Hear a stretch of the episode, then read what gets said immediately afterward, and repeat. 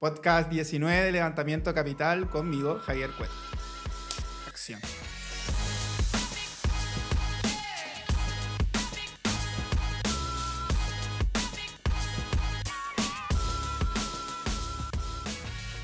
Hola a todos los que nos ven y nos escuchan. Bienvenidos a un nuevo episodio de El Ecosistema Startup. Soy su host, Cristian Tele Sánchez, capitán pirata de El Ecosistema Startup. Hoy nos acompaña un invitado muy especial, Javier Cueto Soto, Managing Partner y GP de Imagine Ventures. El levantamiento de capital es un tema esencial que todo actor en el ecosistema o al que pertenece el ecosistema o que aspira a ser parte del ecosistema tiene que conocer en el ecosistema de emprendimiento y startups. No es necesario ser un experto, pero comprender los conceptos básicos es fundamental. Así que, si eres emprendedor, inversionista, mentor o simplemente alguien que quiere adentrarse en este mundo, este episodio es para ti. Entonces, antes que todo, y para que podamos partir con una introducción, Javier, antes que todo, muchas gracias. Oh, a ti. Feliz. Feliz, yo también feliz de poder entrevistarte. ¿Nos podrías contar un poquito quién eres tú, un poco de tu trayectoria y lo que estás haciendo hoy en día? Obvio. No, yo soy, bueno, como presentaste Chris, Javier Cueto. Hoy día estoy y ya hay casi ocho años en Imagine. Y para los que no nos conocen muy brevemente, eh, Imagine nace como una incubadora y aceleradora y hoy día ya, eh, y se llamamos un orquestador porque ya somos, tenemos muchos gorros, pero hoy día trabajamos desde con emprendedores, corporativos y ahora con fondo de inversión. Así que yo, yo en particular ya llevo más de 10 años en este ecosistema startup. Partí trabajando, primero investigando en la universidad. Eh, de ahí salté a trabajar en una incubadora universitaria con, haciendo programas de inversión a Estados Unidos. Y desde 2016 que soy parte de Imagine, primero como CEO, en toda esta transición de incubadora aceleradora a este grupo que somos hoy día. Y desde el año pasado liderando el fondo de inversión, que es un poco lo que vamos a hablar ahora de levantamiento capital. Así que eh, harto, harto año en esto, pero me fascina. O sea, todo, todo- de hecho, todo mi desarrollo profesional ha sido en este ecosistema startup. De hecho, me arruinaste una de las preguntas que era cómo entraste al mundo de las startups, pero creo que queda más o menos claro. Exactamente. Pero aquí viene la parte un poco más entretenida sobre el tema del levantamiento de capital. ¿Qué es exactamente lo que estamos hablando de levantar capital? ¿Por qué es relevante para las startups? ¿Y es realmente necesario? Ah, Muy buena pregunta. Yo creo que hay que diferenciarlo según la etapa en que va a estar cada startup. Obviamente el concepto, porque uno tiene que levantar capital, va en la base del financiamiento. O sea, finalmente uno lo que busca un emprendimiento cuando tiene esta idea, dice, bueno, si no tiene, el primer camino puede ser si tengo recursos propios. Entonces, si tengo recursos propios, no tengo que necesariamente salir a levantar capital en un principio, sino que yo mismo voy, construyo un prototipo, construyo un producto, lo valido y luego, a medida que esto empieza a generar tracción y yo necesito crecer, es cuando viene esta necesidad de levantar capital. Otros, cuando uno no tiene esos recursos propios, la necesidad de levantar capital es casi que desde el momento cero. Es decir, oye, se me ocurrió esta idea, tengo este concepto, pero claro, para poder llevarlo a cabo, validarlo, necesito levantar financiamiento.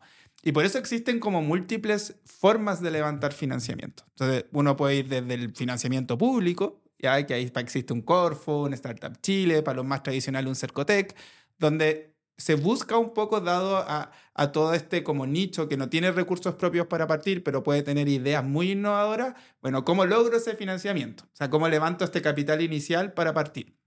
Antes que entre el mundo privado, que en general no va a tomar tanto riesgo de partir tan temprano, sino que viene ya cuando hay cierto, como se conoce como este market fit, o sea, que, hay una validación en el mercado y luego empiezan a, entrar los distintos actores que son los fondos de inversión, redes de inversión ángel, que ahí podemos hablar un poco de, estos distintos actores que son parte del, del, del, journey o de este camino de levantamiento capital. Em, y, y la última parte ¿es necesario levantar capital? No siempre. Y ahí yo creo que va a depender mucho de la naturaleza del emprendimiento. Hay muchos emprendedores que parten con este concepto del bootstrapping. ¿Y el bootstrapping qué significa? Que ellos cada vez parten con recursos propios y a medida de los flujos que genera el emprendimiento los reinvierten. Entonces así evitan levantar capital muy temprano, no se diluyen tanto, es decir, siguen teniendo la participación de la empresa y no necesitan levantar capital en un principio, sino que crecen más orgánicamente. Y luego cuando ya llegan a una fase en que sí requieren financiar para crecer mucho más rápido, es cuando buscan y levantan capital. Ya, ahí tocaste un tema súper importante. Entonces, el capital levantado es para crecer. Eso es la base del levantamiento de capital. Y eso es algo que es muy importante, a veces los emprendedores no lo entienden, porque finalmente para un, cualquier privado, ni sea un fondo de inversión, un ángelito, poner dinero para salvar una empresa que le está yendo mal no es una inversión atractiva, sino ¿por qué ponen capital en los emprendedores? Por la proyección, por el plan que tienen, por el, finalmente lo que buscan conquistar. Y ahí es donde uno, y es el mejor momento también para levantar capital para un emprendedor, cuando tienen claro ese plan de crecimiento, saben lo que buscan y así también van a buscar ese partner, ese inversionista que también haga más sentido con su plan de crecimiento. Y, ahí es donde se hace este match y como se llama como capital inteligente o el smart money. Es decir, que ojalá te ayuden no solo con los recursos, sino que aparte con la red, el know-how y todo lo que puede tener este inversionista, te ayuda también en ese plan de crecimiento. Eh, y ahí es como la, la mejor parte de la ecuación. O sea, cuando se junta el capital, con toda esta red de apoyo y know-how, o sea, tu plan de crecimiento puede ser mucho más potente. Por eso el levantar capital, no solo eh, buscar gente con dinero, se podría decir, o, inversionista o fondo, sino que tener claro qué es lo que yo quiero hacer y cuál es ese partner ideal que me tiene que acompañar en ese proceso de levantamiento capital. Mira, en un mundo ideal, cuando una startup tiene hartas ofertas para poder invertir en ella, me encanta la idea de que puedas elegir el que sea mentor para ti. Entonces, lo del smart money es súper importante. También puede ser que no lo necesites. Exacto. Entonces, si en verdad necesitas solamente dinero y no necesitas conocimiento externo, que es muy poco probable, eh, claro. el smart money tampoco es tan necesario. Exactamente. ¿Y en tu experiencia, el smart, smart money existe? Sí, no, yo creo que, porque cuando uno igual mira, eh, en general lo que tratan de crear también los venture capital, que son estos actores dentro de este ciclo del, del levantamiento capital, claro, lo que uno busca, y como decís tú, hay muchos fondos de inversión. Entonces también como uno se diferencia y busca que también los mejores emprendedores lleguen a ti, es porque tienes que tener una oferta más allá que el capital. Porque todos los fondos de inversión van a tener capital disponible. Entonces uno lo que dice, bueno, ¿qué me va a diferenciar a mí de otros? ¿O cómo me voy a complementar con otros para atraer los mejores emprendedores? Y sin tener esa ecuación del smart money es, es casi que imposible que va a atraer hoy día buenos emprendedores. Entonces, uno al final toma su experiencia, sus redes, sus conocimientos, cómo yo le voy a agregar valor a ese emprendedor para que tenga más probabilidades de en una ronda futura seguir levantando capital y seguir creciendo.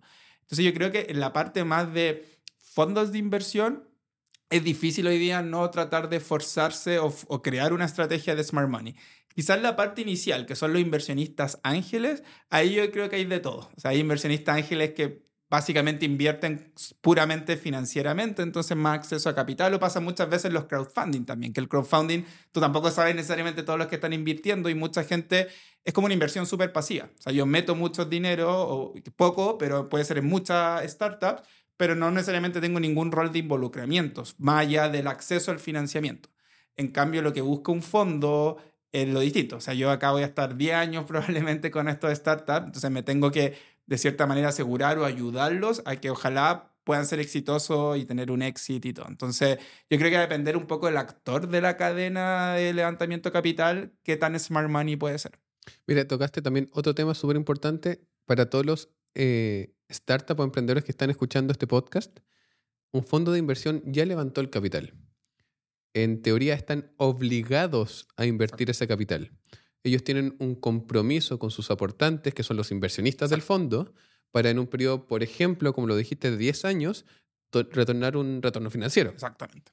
Por lo tanto, en general, cuando dicen los inversionistas no están invirtiendo, no es que no estén invirtiendo, se están poniendo más picky. Exacto. Están buscando empresas que tengan mayor potencial de crecimiento, tal vez incluso, que es contraintuitivo, que tengan un menor riesgo, porque esto es riesgo. Exacto. Estamos invirtiendo en capital de riesgo. riesgo. Pero sin embargo, sí se puede esto más difícil levantar capital. Pero eso no quiere decir que no esté. No. Si te está costando levantar capital, es porque tal vez, tal vez no tienes lo que el inversionista está buscando. Y me aprovecho de eso para preguntar la siguiente pregunta. Javier, ¿qué crees tú que un inversionista, en tu caso de Venture Capital, está realmente buscando en una startup hoy en día? Sí, es súper buena la pregunta porque yo creo que, y como decís tú, el, el contexto impacta. ¿ya? Obviamente, em, hoy día cuando uno compara el 2021, que hay un exceso de liquidez, tasa de, tasas de interés negativa incluso, si el dinero fluía de todos lados, porque muchas veces los emprendedores no entienden eso, creen que los fondos de inversión son los dueños del dinero. Y no, o sea, uno como GP tiene que salir a levantar capital igual que los emprendedores. Entonces, cuando a un emprendedor le está costando levantar capital, también a los fondos le está costando atraer aportantes. Entonces, hay que entender un poco como que esto es súper dinámico y que finalmente eh, muchas veces los emprendedores creen no, es que el, el, los managers del fondo no entienden esto. No, sí, hacemos lo mismo. O sea, nosotros tenemos que pasar el mismo proceso de levantar capital y todo. Entonces, los criterios van, obviamente siempre se van a ver afectados por el contexto, como súper bien dijiste tú. Entonces, hoy día no es que no haya capital, pero con un contexto macroeconómico más complejo, con más incertidumbre, con guerra en el mundo, claro, uno lo que también nos va a empezar, y sin hoy día el exceso de liquidez que sí habían hace dos años, claramente uno trata de tener más calma, analizar bien los deals, entender, conocer en más profundidad el negocio, conocer mejor a los founders, que en esta etapa tan temprana uno invierte en las personas más que no, hay mucho todavía eh, historia ni métricas como para poder evaluar en profundidad el negocio. Por lo tanto, hoy día yo diría que lo que uno busca también es y uno de los criterios más importantes que nosotros estamos viendo es que tengan esa capacidad de crecer, pero también de manera sostenible. O sea, no crecer a cualquier costo, que eso pasaba mucho el 2021 y hay exceso de capital, crezcamos, crezcamos, crezcamos, crezcamos, y después estamos viendo lo que pasó desde la mediados del año pasado con todos estos despidos, con estructuras más chicas, con bajas en valorizaciones, porque también, en mi opinión, hubo como un, un comportamiento súper irresponsable tanto de los emprendedores como de los fondos del 2021. Claro, pero es que cuando las cosas funcionan, como que uno sigue haciéndolas. Claro, hay libros, hay cursos universitarios eh. sobre quemar dinero a lo loco. Exacto. Y funcionó por mucho tiempo. Y yo creo que el principal problema que en esa que mi malo del 2021 tenía el contexto adicional del COVID, que uno sabía que también eran medidas coyunturales, eh, que quizás no iba a ser un ciclo tan largo y por lo tanto, claro, eh, era impensable pensar que iba a seguir ese ritmo eh, dos o tres años después. Igual mucha gente lo pensó y por eso muchas empresas también quebraron. Exactamente. Y volviendo a lo de los criterios, bueno, uno es esto, lo otro para nosotros siempre que es fundamental son los equipos. Y, y uno, insisto, y esto va a ir independiente la, el, el, como la etapa en que esté levantando capital, muy temprana, intermedia, avanzada, siempre el equipo, eh, de hecho hay varios estudios en Estados Unidos cuando uno se fija, el, criterio uno, independiente del estado de, desarrollo, de etapa de desarrollo, van a ser los founders. Entonces, idealmente uno busca founders con experiencia que no necesariamente va con la edad, y siempre hago esa distinción, porque finalmente tú quizás desde la universidad estuviste muy metido en una problemática, la conociste a fondo y esos años de experiencia te llevaron a construir una solución. Y eso es válido. Cambio otros, claro, pueden haber, oye, llevo 10 años trabajando en este rubro, lo conozco tan bien que me di cuenta de esta necesidad y ahora quiero emprender en algo. Claro, pero eso tampoco son las mismas habilidades que se necesitan para tener ese drive de sacarlo adelante. Exactamente. Entonces, finalmente lo que uno busca en ese founding team es la experiencia relacionada a la problemática de lo que está haciendo. Ya no como la experiencia, oye, es que yo ya tengo 20 años trabajando, bueno, pero si hay 20 años trabajando en algo nada que ver a lo que estáis resolviendo, tampoco me dice mucho. Em, y lo otro que uno mira bastante nosotros es ese potencial un poco de innovación. ¿Qué es lo nuevo, lo disruptivo que se está haciendo? O sea, y eso quizás va a depender del fondo, pero como nosotros estamos buscando este concepto del future of work, future of... Entonces, claro, queremos decir ya, si es future, tiene que tener algo que, nos, que no es tan evidente. Ahora, y eso siempre hago el pie, como uno en un portafolio también busca diversificar, ya esto es, como decís tú, capital de riesgo, entonces igual uno en el portafolio busca eh, balancear, pues no vamos a tener puras cosas extremadamente disruptivas, porque obviamente te eleva aún más el riesgo, uno busca balancear entre cosas que quizás no necesariamente son tremendamente innovadoras tecnológicamente, pero descubrieron un modelo de negocio súper adecuado o se dieron cuenta eh, de un nicho de mercado que no estaba digitalizado y quizás ya la innovación es solo digitalizarlo. Em, por lo tanto, nosotros nos fijamos en cómo está ese match entre la oportunidad y la posibilidad de innovar. Y en lo último, y que yo creo que a veces los emprendedores se caen mucho en esto, es también cuál es tu escenario competitivo. Porque cada vez está más, se ha democratizado el, hoy día el ecosistema de emprendimiento. Entonces, cada vez están saliendo más y mejores emprendedores. Em, y muchas veces los emprendedores también tienen una quizás mirada súper local, pero nosotros hoy día los fondos aspiramos a startups que al menos estén buscando conquistar la TAM, como de partida. Entonces, em, también yo creo que muchos se caen porque no hay, vemos que quizás sí, en Chile puede ser interesante, pero afuera ya está desarrollado y tu oportunidad de crecer está bastante limitada o vas a tener que levantar mucho capital para poder competir de mano a mano. Entonces yo diría que esos son como cuatro factores que, que se fijan en general los fondos. Mira, yo voy a, si me lo permites, voy a volver a un pasito. Siéntate en tu casa. Eh, voy a volver un pasito atrás. Quiero usar un ejemplo de empresas que quemaron un montón de capital. Y quiero remarcar el de Uber. Ya. Eh, porque leí un artículo hace un par de días y la realidad es que Uber recién tuvo su primer quarter positivo en la historia. Se demoró 14 años y 2,5 billion de inyección de capital en tener un quarter positivo. También yo creo que con 2,5 billion, obviamente, según yo, yo haría un unicornio. Eh, tal vez no, y me, me equivoco un montón. Quemar dinero es súper difícil. Sí. Pero hoy en día, los ventures, los inversionistas en general, no están buscando No. empresas que quemen a lo loco. Entonces, no vale el Uber lo hizo, Airbnb lo Eh. hizo, Rappi lo hizo. En este momento es simple.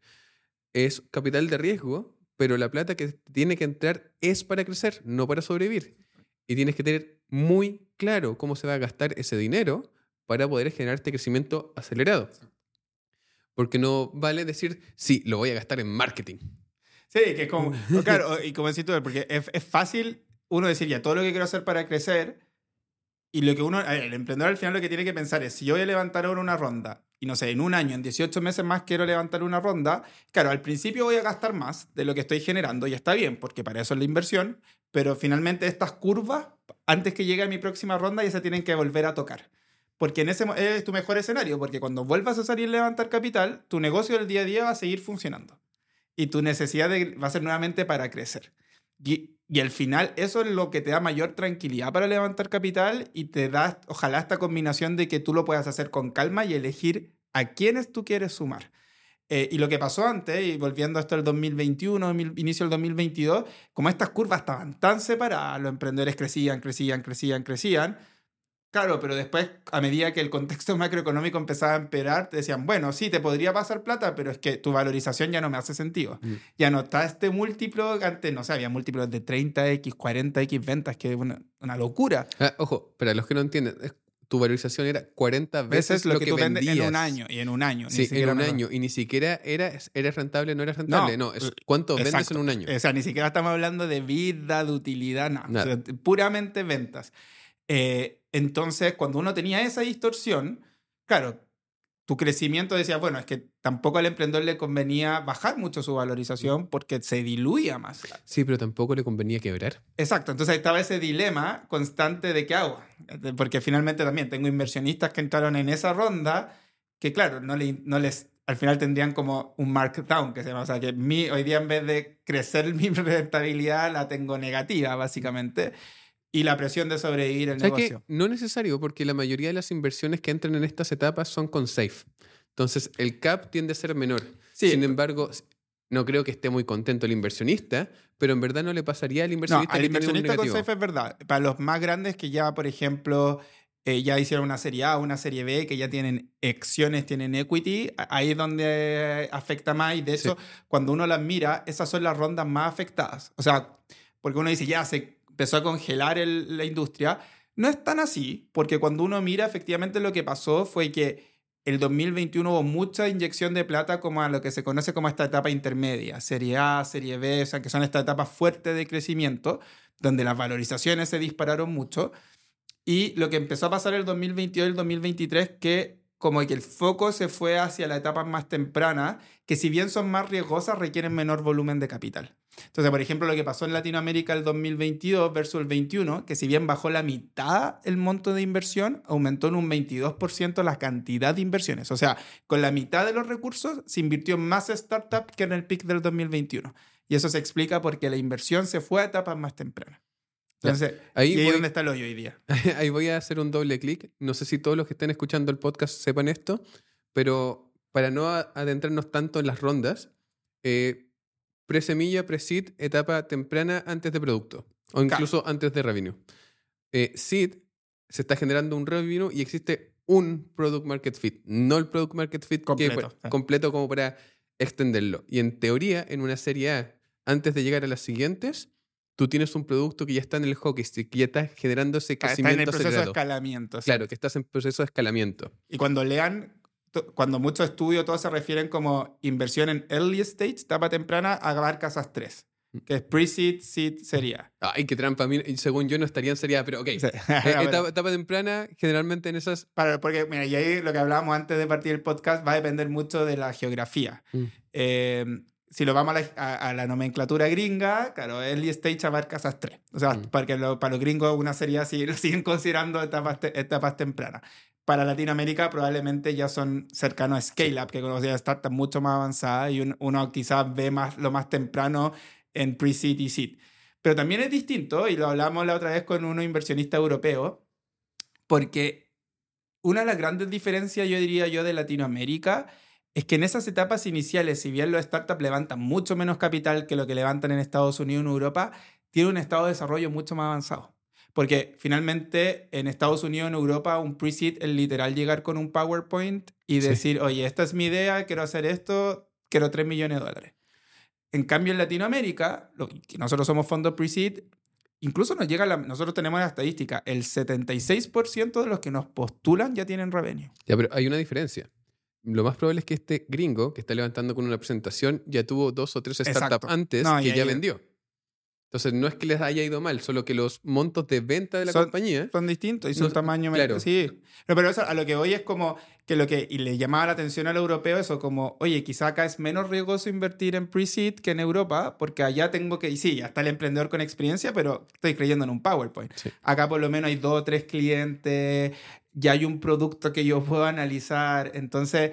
es bien, y yo creo que eso también se da mucho, en especial en Chile, por Corfo, porque como hay alguien que te puede prestar plata gratis en una etapa inicial, cuando tiene esa idea, como que de cierta manera ese pre-seed de verdad lo abarca más como los subsidios y luego vienen los fondos. Ya, pero es que ahí también nos genera otro problema.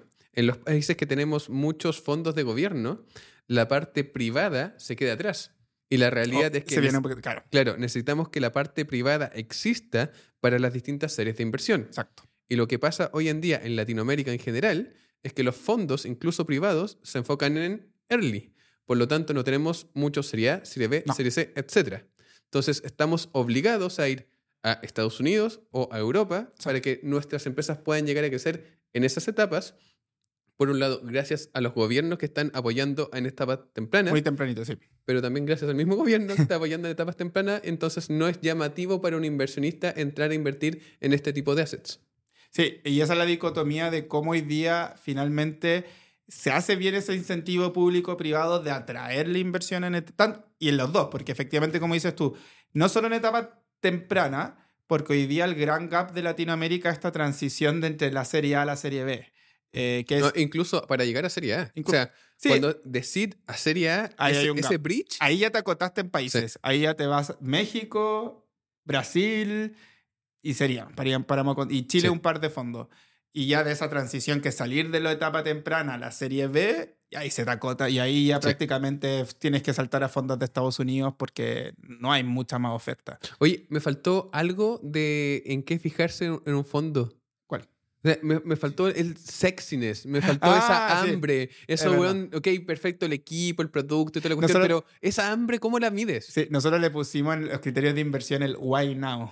Como, ¿Sí? ¿por qué ahora? O sea, Ah, ya, Como, guay. ¿por, por qué es, hoy día hay que invertir? Y eso puede ser desde porque esto es sexy, atractivo, porque, oye, es una oportunidad que si ahora no se aborda, quizá en un año más va a ser too late, ¿cachai?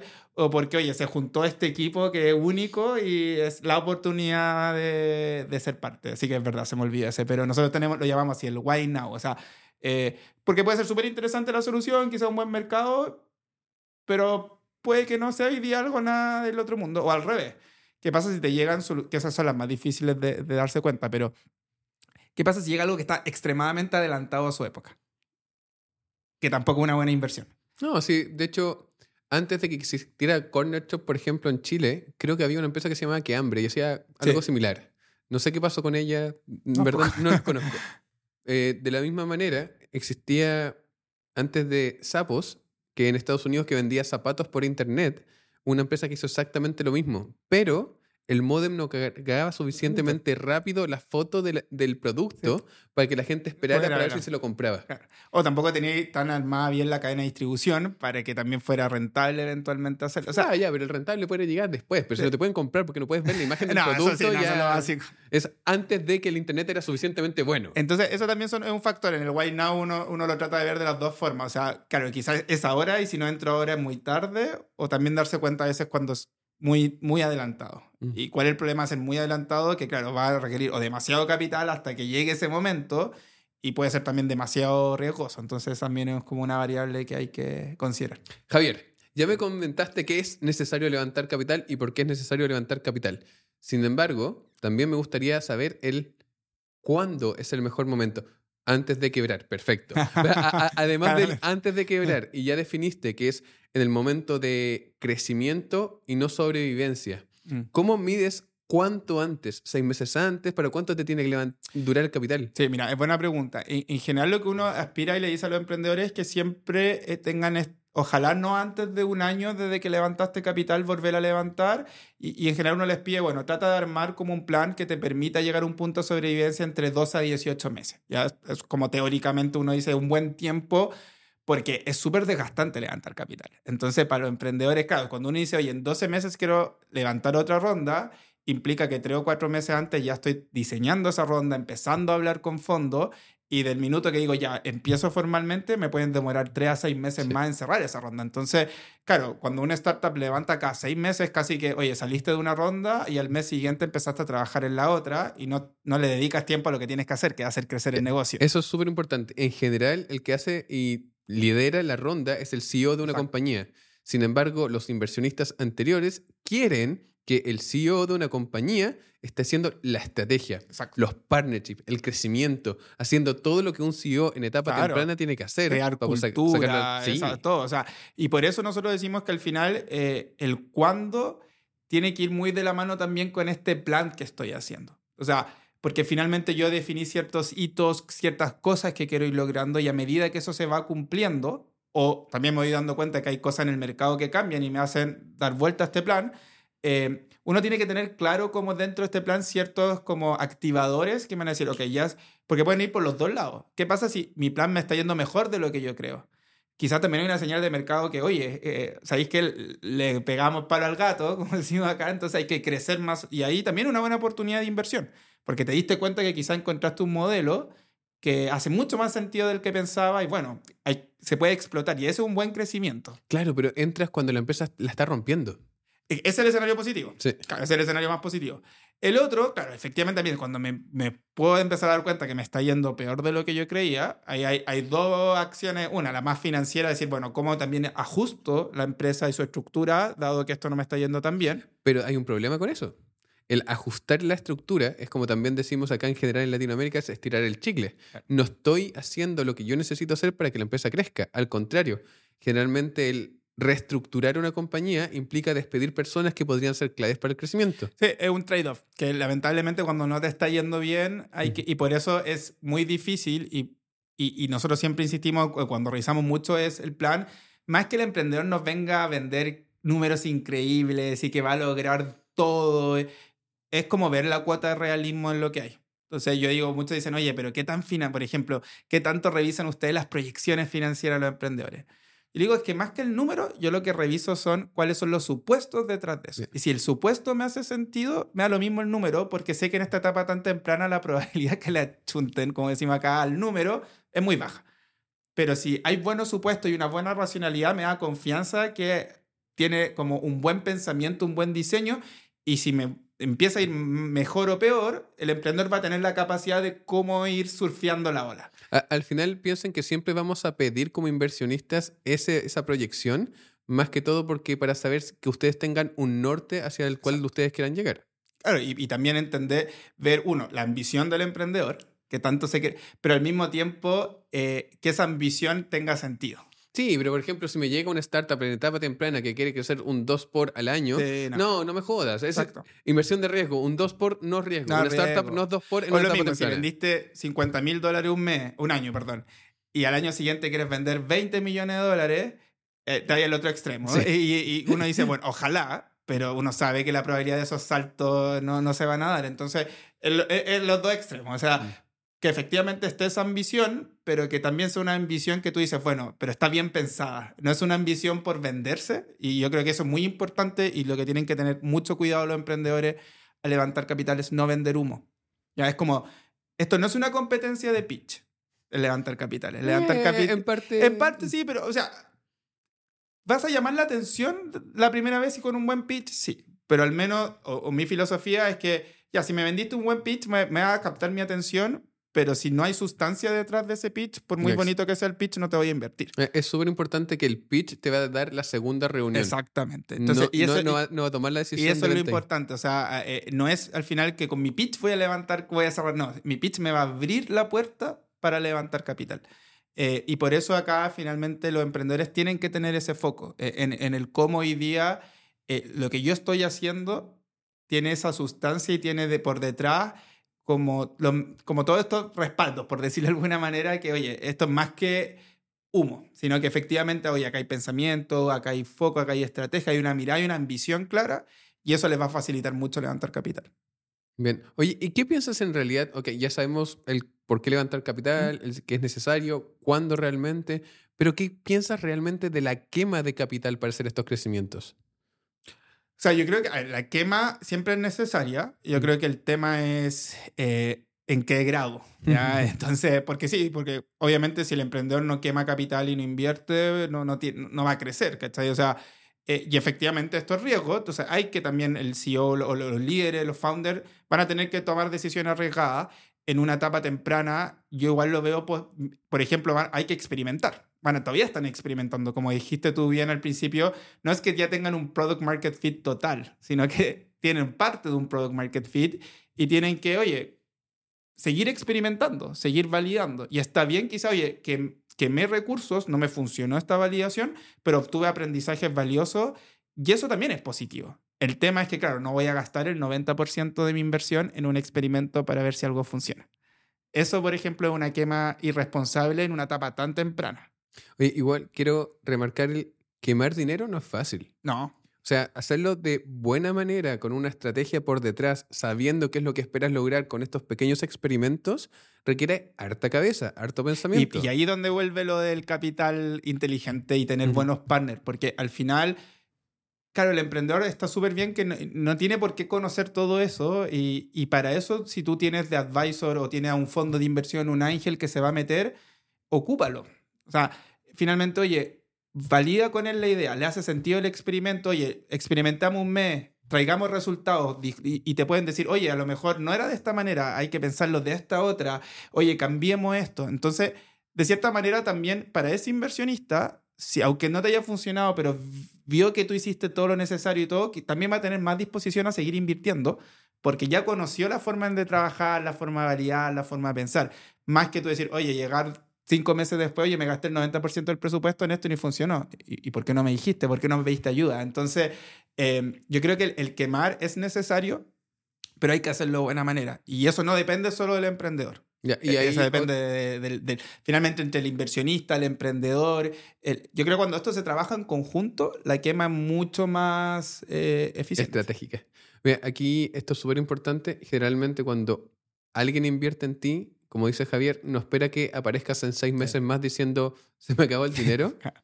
y remarcar que la quema de dinero también es una estrategia de crecimiento. Por lo tanto, tómala como una estrategia de crecimiento y no para doblarte el sueldo apenas te llegue el capital. Exacto. Y, también cuando muchas veces los emprendedores dicen, no, es que los fondos me piden o mucha información. y muchas veces te están pidiendo información para justamente darse cuenta de estas cosas. Eh, porque hay que pensar que, claro, los fondos tienen muchos startups en su portafolio Em, a veces tienen la suerte que nos ha tocado mucho a nosotros de emprendedores que son súper proactivos. Entonces al final están ahí pidiéndote ayuda, reuniones, y, es como, pero hay otros que son menos proactivos y tú igual necesitas saber qué está pasando para también. O sea, a veces el emprendedor si no te levanta la mano o la banderita, bueno, tú como fondo te, y tú proactivamente también puedes ir a ayudarlo cuando empiezas a ver eso. Entonces yo creo que es súper importante que los emprendedores que están levantando capital entiendan que están sumando socios. No, no prestamista, no, no un banco que te pasó plata y bueno, después págame cuota, sino que al final nosotros somos, es como casi un matrimonio, o sea, vamos a meternos, vamos a estar muchos años, entonces tienen que entender que la gente que se está metiendo tiene el mismo interés, que esto le vaya bien. Eh, y por lo tanto, una de las condiciones también para levantar capital es estar dispuesto a escuchar, a ser mentoreado y a recibir feedback. Eh, si yo quiero hacer las cosas a mi pinta y yo tengo todo y yo creo que me las sé todas y no quiero que nadie me diga qué hacer, no levanten capital con Venture Capital. ¿ya? Porque, ah, ojo, la versión inversa también pasa. También, si el Venture te pide como mucha participación de la compañía, muy poco dinero, y asientos en el directorio cuando todavía está en etapa temprana, posiblemente ese matrimonio no va a funcionar. Exactamente, es para los dos lados es un big no, mm. pero, pero es súper claro. O sea, porque hay gente que es válido, que quizá, oye, no, yo no quiero trabajar solo, no quiero, o con mi socio nomás y que nadie me diga qué hacer, ni nada. Entonces, el venture capital o esto como más del, del mundo startup no es el camino en términos de financiamiento. Pueden tener otras vías más tradicionales de financiamiento, pero eh, por lo menos acá los inversionistas ángeles, la, la aceleradora, los fondos de inversión buscan tener un rol activo. Y, y, no porque quieran tener control, sino porque sabemos que una etapa de tanto riesgo y una, que después uno igual suelta. Sí, es el tema. Sí, efectivamente, ya cuando pasan esta etapa temprana, estos fondos empiezan a soltar uno, porque empiezan a entrar otros fondos que tienen otro know-how y otra expertise para llevarlos a esa otra etapa. Eh, y de cierta manera, uno con eso ya puede cerrar el círculo y después uno queda ya como como apoyo, mentor, advisor, pero ya tiene un, un, un, rol más. Entonces hay que entender que esto es como etapas. no, y es claro, o sea, por ejemplo, yo como inversionista entro en etapa temprana porque es la etapa que puedo ayudar. Exacto. Entonces, cuando, uno tiene el conocimiento, claro. La claro. Entonces, en etapas ya posteriores, posiblemente no sirvo ni siquiera como mentor. O sea, mi plata sirvió al comienzo, todos felices, pero a mí ya me dejaron de ocupar y ya no me llaman. No es que me haya pasado un par de veces, pero uno igual tiene que estar feliz que eso pase. Es que es natural y, yo y estoy súper de acuerdo contigo. Y a veces han sido como discusiones medias filosóficas que hemos tenido en Imagine, que claro, que uno espera que, o, que ojalá uno quiere que siempre sea útil y siempre sea necesario. Pero no es así. Y yo digo que no, porque hoy hay que entender que son ciclos. Entonces, una incubadora acelera tiene un rol en un inicio, muy activo, muy de mano pero ya en dos o tres años después ya no genera el mismo valor. Sí le puede seguir generando valor en redes, en networking, en conexiones, pero esa startup hoy día ya tiene quizá un directorio, ya tiene fondos, entonces uno ya pasó la posta. Em, y es natural, porque si no tampoco es sostenible tú tener un rol activo con todos tus portafolios, más en una aceleradora que tiene cohort todos los años, ya necesitaría ahí como un regimiento de personas para poder seguir generando valor. Entonces, es súper importante eh, uno ir pasando en las postas y entender que en los distintos ciclos de inversión uno va a ir generando, tiene una propuesta de valor. Eh, y esto efectivamente va a ir evolucionando y el emprendedor a medida que vaya creciendo va a necesitar otros conocimientos, otras redes, otro apoyo. Y por eso está bien construido este ciclo de levantamiento capital, porque tú no tienes hay pocos, pero no hay fondos que uno dice yo voy de prisita hasta serie C, no, sino que los fondos también se especializan. Y eso es un, un, un, como un consejo muy valioso para los emprendedores que sí pasa mucho, que veo que no lo hacen, es que también hagan la tarea de conocer al fondo que están escribiendo. ¿Qué tesis de inversión tiene? ¿En qué invierte? ¿En qué no invierte? ¿En qué etapas de inversión invierte? Porque hoy día pasa que llegan estos bombardeos por LinkedIn de, de búsqueda de, o, de, o de mail y tú te das cuenta que ni siquiera leyeron tu tesis de inversión porque o están en una etapa que no corresponde, o por dar un ejemplo, nosotros no invertimos en biotech. Eh, por la tesis, pero me llegan startups, es como, o sea, ni siquiera googlearon y pusieron... Es que no somos biotech, somos eh, un Claro, entonces, eso también es una tarea súper importante y les va a salvar mucho eh, tiempo a los emprendedores también. O sea, eh, si empiezo a disparar a todos que tienen un título VC en LinkedIn, la probabilidad de conversión va a ser muy baja. Uno se da cuenta cuando son estos mensajes extremadamente genéricos o que ni siquiera revisaron tu tesis. Eh, entonces también eso es parte del proceso de levantamiento de capital, es entender bien lo que busca el fondo y tu porcentaje de conversión va a ser mucho más eficiente también. Oye, Javier, además de este error, porque claramente es un error, en tus 10 años en el ecosistema o más, porque llevas 10 años con esto, pero en verdad llevas desde siempre. O sea, las canas no vienen solas. Es verdad. Eh, ¿Cuáles son los errores más comunes de los emprendedores que quieren levantar capital? Eh, sí, aparte del que comentamos recién, yo creo que hay, yo creo que ya es menos, por suerte. Antes pasaba mucho eso que los emprendedores era un muy bonito pitch, pero cuando estaban muy poco preparados, y eh, ahí no me refiero a que el negocio no tenga sustancia, sino que preparados para hacer un análisis más profundo. Hoy día ya me pasa que los emprendedores llegan y tienen data room construidas, tienen, eh, como que ya vienen a, preparados para ese doble clic que un fondo hace. Em, no todos, pero sí cada vez veo que hay cada vez mejor preparación. Entonces, algún error que cometen mucho es, es que no, no diseñan la ronda. Como que piensan que el levantar capital es tener un... Ya, tengo el pitch listo, check. Tengo todo lo necesario para levantar... Y no, ese es como el punto de entrada. Entonces, yo creo que un, un, error común, pero que es súper solucionable y hoy día hay cada vez más acceso a información, conocimiento, cómo para armarlo, es tener, tener bien todo lo que información necesaria para esa ronda. Porque uno, te va a ahorrar mucho más tiempo como emprendedor y te vas a ver más profesional frente a los fondos. Y hoy día di tal vez un consejo medio raro. O sea, me tocó juntarme con un equipo de startup en Presit y me, me pidieron si quería el acceso a su data room. ¿Y para qué quiero tu data room? no tienes facturación, no tienes cliente. ¿Qué rayos tienes en tu data room? No, pero el data, es que el data room, y es, bueno tu punto, y por eso es súper importante los estados de desarrollo, porque efectivamente los data room van evolucionando a medida de la, de la ronda. Nosotros, por ejemplo, en pre-seed, seed, que vemos harto los data room, eh, por ejemplo, que tengan harta información más del producto que una vez, muchas veces no hace doble clic, que pueda tener demos de los productos. Por ejemplo, sí, quizás no tienes venta, pero tienes documentado en tu data room cuál es la estrategia de go-to-market, cuáles son los segmentos de cliente, por qué, cómo vas a salir. Entonces, claro, en un pitch no me puedes contar todo eso en tantos detalles, pero yo leyendo en el data room puedo decir, ah, sí, está bien pensada esta estrategia. No, sabéis que no, este segmento no me hace sentido. Entender hoy día, conocer más a los founders. Quizás, ¿cuál es la estructura que tú quieres crear? Por mucho que hoy día no sean dos o tres personas, pero ok, ¿qué es que estás visualizando que esta empresa debería crecer? Y lo que hablamos antes, la parte financiera, sí, van a ser números que no hay hoy día historia, pero en nuestro caso lo que evaluamos son, ok, ¿cuáles son los supuestos que hay detrás? O sea, para ver que el emprendedor en verdad, oye, ya, tiene, hay un como, hay, más que el sentido de realidad, está como ese mix que hablamos entre la ambición y realidad en los números. Pero decir, oye, ¿sabéis qué? Ya le puso, pensé que esto tiene lógica, eso a mí me da mucho más confianza para invertir eh, como, como fondo. Mira, antes de ir a la última pregunta que se va a dividir en dos, así que voy a hacer trampa, son dos últimas preguntas. Eh, parte 1 y parte 2. Parte 1 y parte 2. Eh, es súper importante, de nuevo, recalcar lo de la ambición. Esto es riesgo. Un inversionista va a invertir en ti porque cree que te puedes comer el mundo. Si no te vas a comer el mundo y tú no crees que eres capaz de hacerlo, ¿quién, ¿quién te va a invertir? O sea, si vamos a invertir en riesgo con una probabilidad de fracaso alta, queremos que el retorno de esa inversión, en caso de ser exitosa, sea alto, muy alto. Por lo tanto, si las proyecciones son bajas, te vamos a decir que lindo, suerte con tu pyme. Exacto. Ya, ahora yendo a la trampa. La trampa es, quiero que me des recomendaciones tanto para emprendedores buscando capital y por el otro lado a inversionistas que están invirtiendo en startups, partiendo por emprendedores. Ya, a ver, lo primero, y quizás voy a repetir cosas que he dicho, pero como para resumir, uno, eh, hacer la pega de conocer a los inversionistas. El trabajo. El trabajo, perdón. Estamos hablando acá. Hacer el trabajo de conocer a tu inversionista. ¿ya? Y eso, como les digo, les va a ahorrar mucho tiempo y, y, la, y, la, conversión va a ser mucho más eficiente. Dos, yo creo que es súper importante hoy día entender bien y explicar bien por qué la oportunidad de negocios es efectivamente una oportunidad atractiva. Eh, como decís tú, o sea, tiene que tener un grado de ambición.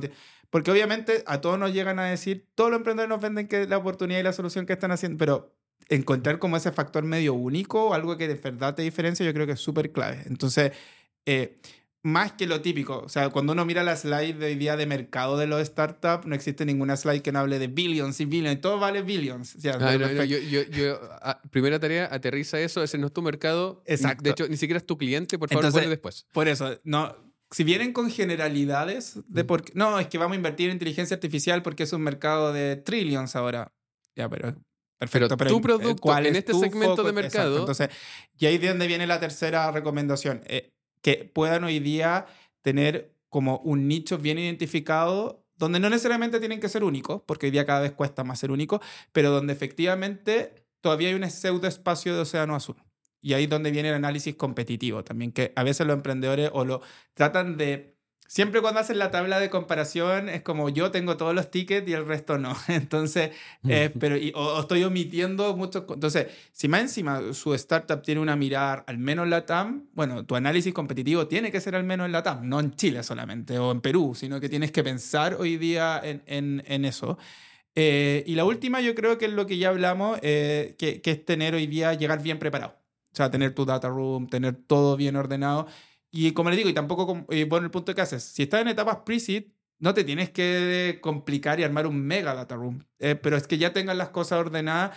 Y si ya hiciste uno, después a medida que vas creciendo, lo vas actualizando y va a ahorrar infinito tiempo. O sea, después cuando levantes tu serie seed, probablemente ya tienes el 70% listo con tu IES No, pero actualizar. ta- y todo. también iba por el sentido de que si estás en una etapa pre-seed, no contrates un servicio de Exacto, data, room, no, usa no, Drive o, eh, o Dropbox, no sé. O Notion, da lo mismo. Pero no contrates un servicio de Sí, data no, rooms. no, no tiene ningún sentido. Exactamente. Y para los inversionistas, eh, yo creo que hoy día una de las...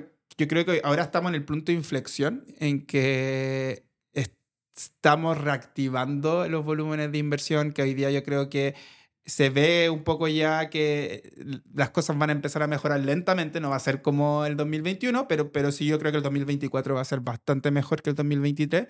Entonces, eh, Al, al final es un- una mezcla entre 2020 y 2021. Exacto. Sí, yo creo que va a ser, quizás va a estar como cercano al 2022, que fue, porque el 2022 fue el- casi el doble que el 2020. Yo creo que va a estar ahí como e- entre medio.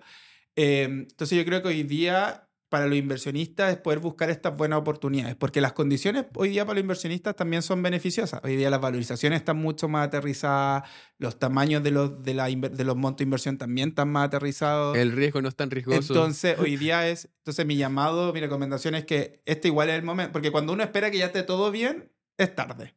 Porque todo volvió a subir y por lo tanto eh, se, hace más, se hace más complejo. Eh, y también para los que están hoy día metiéndose al mundo de inversión, lo que hablamos antes, ¿cuál es tu propuesta de valor más allá del dinero? O sea, tienes que hoy día tú como inversionista, ya sea como fondo inversionista ángel, ¿qué vas a aportar?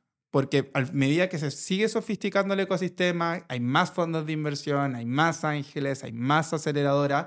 Entonces, tú tienes que tener una propuesta de valor para que los mejores lleguen a ti. Y esa, la principal labor de un inversionista es ojalá atraer los mejores, más que atraer por atraer. Eh, yo creo que ahí es donde está un desafío y, y esta lógica de colaborar para los inversionistas es clave. El coinvertir, el estar hablando con otros fondos, el estar viendo qué pasa, el compartir deal flow, eh, es súper simbiótico. ¿ya? Y, y yo creo que eso también hoy día y algo que siento que el ecosistema ha ido eh, mutando positivamente eh, en colaborar, en, en abrir la cancha, en, en conocer mal qué está haciendo el otro. Porque claro, si tú hay un fondo que tú respetas, un inversionista, un GP que tú respetas y dices, oye, voy a invertir en este, como tú que me digas, Javier, voy a invertir en este, yo lo voy a escuchar con mucha más atención. Porque bueno, si Cristian quiere invertir en esto, es porque claramente hay algo interesante detrás. Después tengo que ver si hace match con mi tesis, que es otro tema, pero Sí. al menos lo voy a eh, poner mucha más atención y yo creo que eso también hace mucho más rico el ecosistema, porque al final, si el emprendedor levantó contigo, entonces, bueno, la probabilidad que quizás lo que le falte de levantar de la ronda va a venir mucho más rápido, pero también por las conexiones que genera ese fondo. De hecho, quiero que- ahí hacer un mini doble clic porque encuentro genial que hoy en día se estén haciendo estas cosas.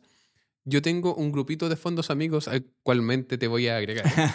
Muy bien. en el que estamos haciendo ese tipo de cosas, pero creo que cuando yo era emprendedor hace un par de años atrás, esto no se hacía. No, y era mucha competencia. Antiguamente, casi que la lógica era que ya se iba a levantar, te invento el número, 500 mil, era casi que lo alzaría con un solo fondo. Sí, pero es que eso nunca lo entendí, porque si son al menos dos fondos, son el doble de networking, tal vez el doble de países, el doble de todo. Yo creo que se van por dos cosas. Uno, porque efectivamente era un ecosistema menos desarrollado. O sea, en términos de volumen de fondos había muchos menos. Pero yo creo que todavía... Pero si, si eran menos, tenía más sentido colaborar. No, lo sé, pero es que yo creo que venían más de, en mi opinión, Ujú. muchos de ellos venían más de, desde el mundo financiero tradicional migrando al venture capital más que emprendedores o gente ya del ecosistema, que nacen con ese mindset más colaborador, más Ya. emprendedor. Entonces, lo que uno ve hoy día es que más los fondos nuevos que están saliendo son, vienen de emprendedores, viene de gente que aceleradoras que, oye, han estado viendo esto y ya, ahora, ahora quiero eh, eh, evolucionar mi oferta y, y ser fondo, o, o, eh, eh, entonces vienen como más desde el ecosistema. Y como esa gente ya viene, o sea, nosotros, por ejemplo, siempre hemos tenido esta lógica de colaborar. Entonces, para mí es natural colaborar como fondo. Pero cuando yo creo que los primeros fondos que venían más de la industria tradicional hacia este mundo, claro, vienen con este mindset más competitivo. eh, más cerrado. Sí, a los ¿Y qué emprendedores, si me aceptan el último consejo, porque creo que ya nos pasamos. eh, chicos, si van a hacer un levantamiento de capital, traten de que sea con más de un fondo, más de un ángel, más de un todo, porque la realidad es que van a ser complementarios y pueden incluso hacer el doble contactos, el doble networking, el doble de todo, no solamente el doble de dinero. eh, y eso se puede hacer algo como que va a terminar siendo muy interesante. Exactamente. No, y es más potente. Y así que yo creo que ahí pueden, como dices tú, es más que el dinero. Así que tienen que aprovechar todas las sinergias que se generan. Oye, Javier, me tienes que decir qué. ¿Qué pasa? ¿Qué? Oye, muchas gracias por venir. Creo que ha sido una conversación increíble. Espero que todos estén pensando exactamente lo mismo que yo. O sea, al menos lo pasé increíble. No, igual lo pasé súper. Bueno, como siempre, lo pasamos súper bien. Ay, eres lindo. Ya, pero sí, fue una muy buena conversación. Muchas gracias por tenerte acá. Creo y espero que vayamos a hacer más cosas a futuro en conjunto. Sí, vamos a estar de todas maneras haciendo más cosas entre Imagine y el ecosistema. Ah, y muy bien. Y también con el fondo de todo. Nakama. Ya. Bueno, antes de despedir- despedirme, quiero recordarte que nos sigas en nuestras redes sociales para estar al tanto de todo el contenido que estamos generando.